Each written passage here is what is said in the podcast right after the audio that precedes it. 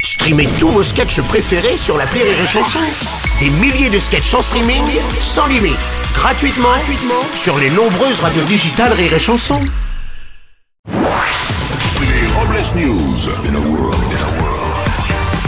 Bonjour, vous êtes sur Rire et Chanson, je suis Bruno Robles, rédacteur en chef de Robles News et de Coiffeur Libertin, le magazine des amateurs de Belleret. Bonjour, je suis Aurélie Philippon et l'homme de ma vie devrait se dépêcher là. hein. Il est en train de rater les meilleures années de mon cul. Les Robles News.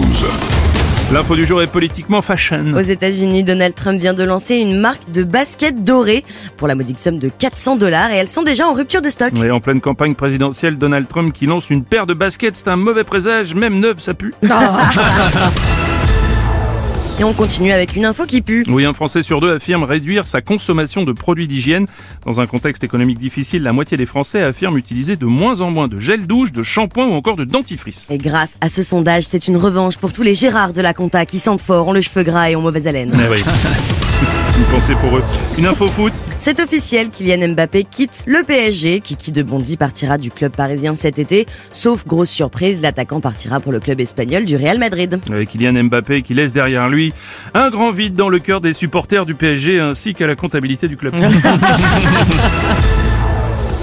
Une info dame de fer. Après six jours de grève, la Tour Eiffel a rouvert dimanche dernier.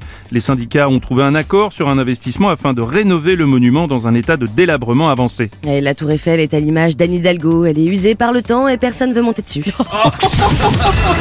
Pour clore sur Robles News, voici la réflexion du jour. Allez, encore un peu de courage. L'avantage du mois de février, c'est qu'on est pauvre mais moins longtemps. Merci d'avoir suivi cette édition et n'oubliez pas, Avec les Robles News. désinformez-vous.